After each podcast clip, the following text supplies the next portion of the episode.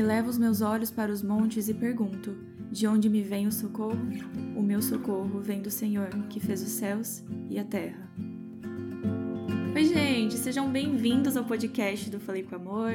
Eu sou a Gabi Saltier e hoje estamos falando de um salmo super clássico, né? Se podemos chamar assim.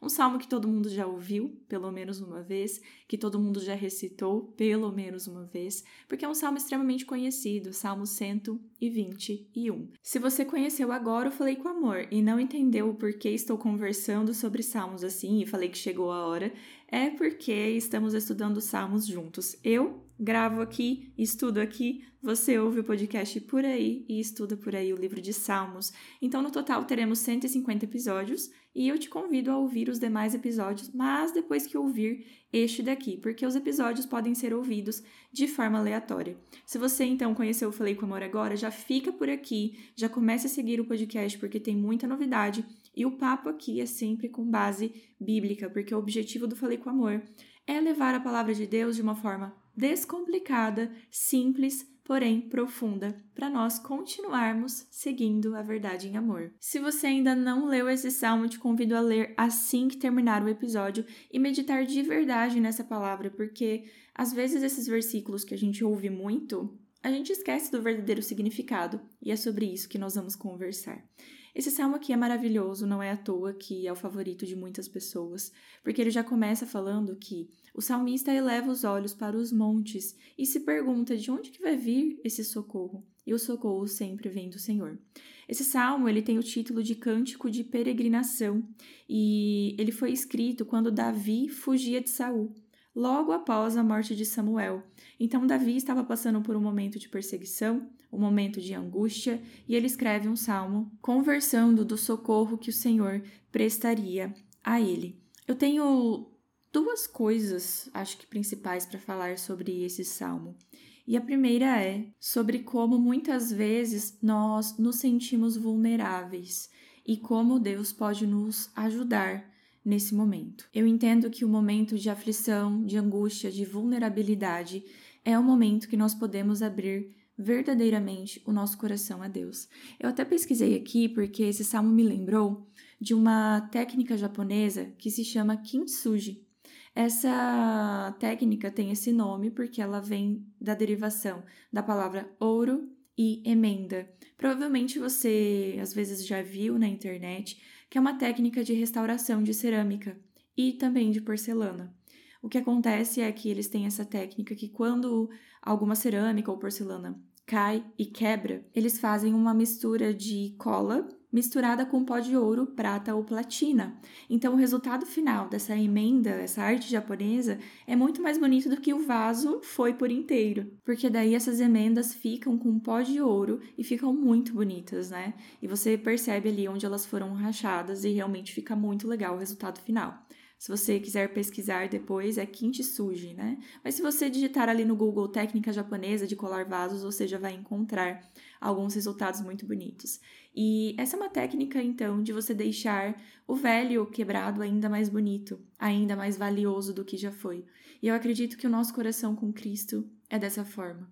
Aquele coração inteiro só se torna realmente inteiro quando é preenchido pelo Espírito Santo, quando é preenchido por Jesus, quando Jesus realmente te restaura e cola os seus pedaços, quando você percebe que é totalmente dependente dele, que o seu socorro virá apenas dele, e quando aquele coração quebrantado foi consertado com uma mistura de pó de ouro que vem unicamente do nosso Senhor. E quem teve o coração transformado por Cristo sabe do que eu estou falando, que quando os seus pedaços são ajuntados por ele, o seu coração passa a ser novo, muito melhor do que um dia já foi. Eu tô até emocionada aqui porque eu tenho, eu gosto muito de xícaras, de canecas e faço coleção assim de xícaras que eu gosto muito. E eu tinha uma xícara, tenho uma xícara que eu trouxe de uma viagem que eu fiz e ela é em formato de urso. e ela é preta assim, muito bonita. E uma vez eu estava limpando o meu quarto na casa dos meus pais, eu ainda não tinha casado, e eu virei assim de costas e bati na estante que ficavam as minhas xícaras no meu quarto, porque eu uso elas como enfeite mesmo, né? E essa xícara, que era então a minha favorita, ela caiu e ela espedaçou no chão do quarto. E eu mandei um áudio para minha mãe, que eu tava muito chateada, muito chateada mesmo por ter perdido. E a minha mãe falou assim: "Olha, varre bem direitinho o chão, pega todos os pedacinhos que eu vou arrumar ela para você". Minha mãe colou todos os pedacinhos e foi muito difícil. Tinha alguns pedaços maiores, mas tinha pedaços bem pequenos e ela remendou a minha xícara para mim. Eu tenho até hoje, inclusive eu estou olhando aqui para ela, ela fica em cima da minha estante.